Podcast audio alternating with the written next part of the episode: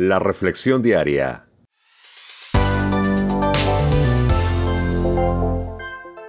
Juan Guillén. La vida de Daniel Fe y liderazgo en acción. Daniel capítulo 9, versos del 1 al 19. Estamos ante uno de los pasajes que revelan el carácter de un increíble líder. Increíble porque humanamente hablando, es increíble ver la humildad, la sabiduría e inteligencia que este gran líder Daniel demostraba al hacer una oración en donde él se incluía, al hacer una oración en la que él recordaba cómo su pueblo, su gente, aquellos que precisamente necesitaban la ayuda de Dios, le habían dado la espalda al Señor y por lo cual en ese día, habiendo apartado de Dios, habiéndose apartado de su voluntad, él pedía perdón por ese pueblo. Él reconocía el pecado que a través de los años se había cometido contra y delante de Dios. Y todo este pasaje está lleno de un reconocimiento del pasado, del pecado hecho hasta ese día, y un reconocimiento de la necesidad de que Dios perdone una vez más. Dios mío, dice el verso 18,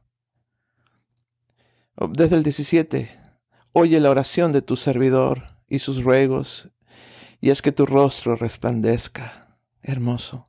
El verso 18, inclina, oh Dios, tu oído y abre tus ojos. Mira nuestras desolaciones.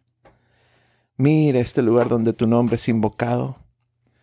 Porque no se elevan nuestros ruegos ante ti confusos o confiados o confiando en nuestras injusticias o justicias sino en tus muchas misericordias. Oye, Señor, perdona, preste oído, Señor, hazlo.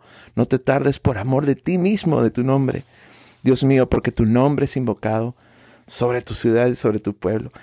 Me encanta. Esto demuestra que eh, Daniel fue un líder rápido para aprender, inteligente. Y ya se acuerdan que Nabucodonosor eh, demostró ser uno de los líderes más arrogantes, más lentos para aprender egocéntricos, orgullosos, em, y, que realmente no trataba a la gente este, tan bien. Dios le dio al rey una visión un día de un árbol enorme, el cual llegaba este, hasta el cielo mismo y representaba, lo representaba a él. Dios eh, de pronto lo quita de su posición, le manda al desierto a vivir como un animal su cabello y sus uñas crecieron, comía lo mismo que las bestias del campo, moraba en cuevas y en lugares mugrientos, y estuvo allí hasta que finalmente reconoció a Dios como el gobernante supremo del mundo. Tuvo que aprender a ser un líder sumiso, que cede el control, que cede el poder, y se volvió educable. Se volvió un líder inteligente, aprendió de la experiencia, ¿Y qué es la inteligencia? Es aprender algo rápido.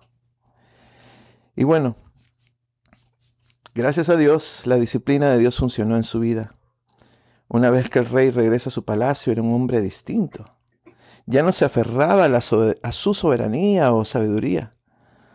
Más bien ahora percibía la grandeza de Dios como algo dado por Dios mismo. Daniel 4, verso 36. Buscaba honrar a Dios en vez de a sí mismo como la fuente de toda cosa buena. Capítulo 4, verso 37. Observamos también cómo Nabucodonosor desarrolla un espíritu educable, inteligente. Primero comienza con palabras agradecidas.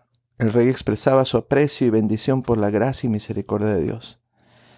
Segundo, demostró una mente abierta. El rey poseía una gran pasión y hambre por el crecimiento personal. Tercero, perspectiva del cuadro general, un vistazo al panorama completo.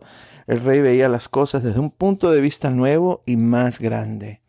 Cuarto, estaba insatisfecho con el presente. El rey no estaba contento con el status quo o la mediocridad del momento. Quinto, demostró un corazón humilde. El rey expresaba humildad respecto a su propia importancia y a su propio poder. Y sexto, un espíritu magnético.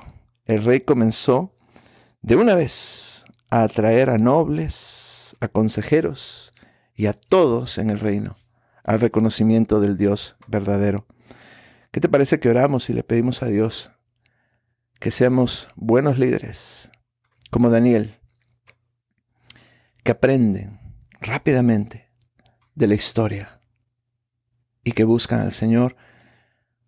Aún podríamos aprender de Nabucodonosor, un rey que tuvo un encuentro personal con Dios, cuyo destino cambió y que demuestra estas seis características, palabras agradecidas, mente abierta, perspectiva del cuadro general, insatisfacción con el presente, un corazón humilde y un espíritu magnético.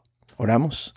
Padre nuestro, gracias por este día en que podemos venir delante de ti después de haber descubierto la riqueza de tu palabra para nuestras vidas. Señor, permítenos ser líderes buenos, inteligentes, que aprendemos de la experiencia del pasado, que reconocemos que nuestro presente no está bien si no estamos sometidos a tu voluntad. Gracias Señor por esta oportunidad que nos das en este día. Bendícenos, dirígenos en el nombre de Jesús. Amén.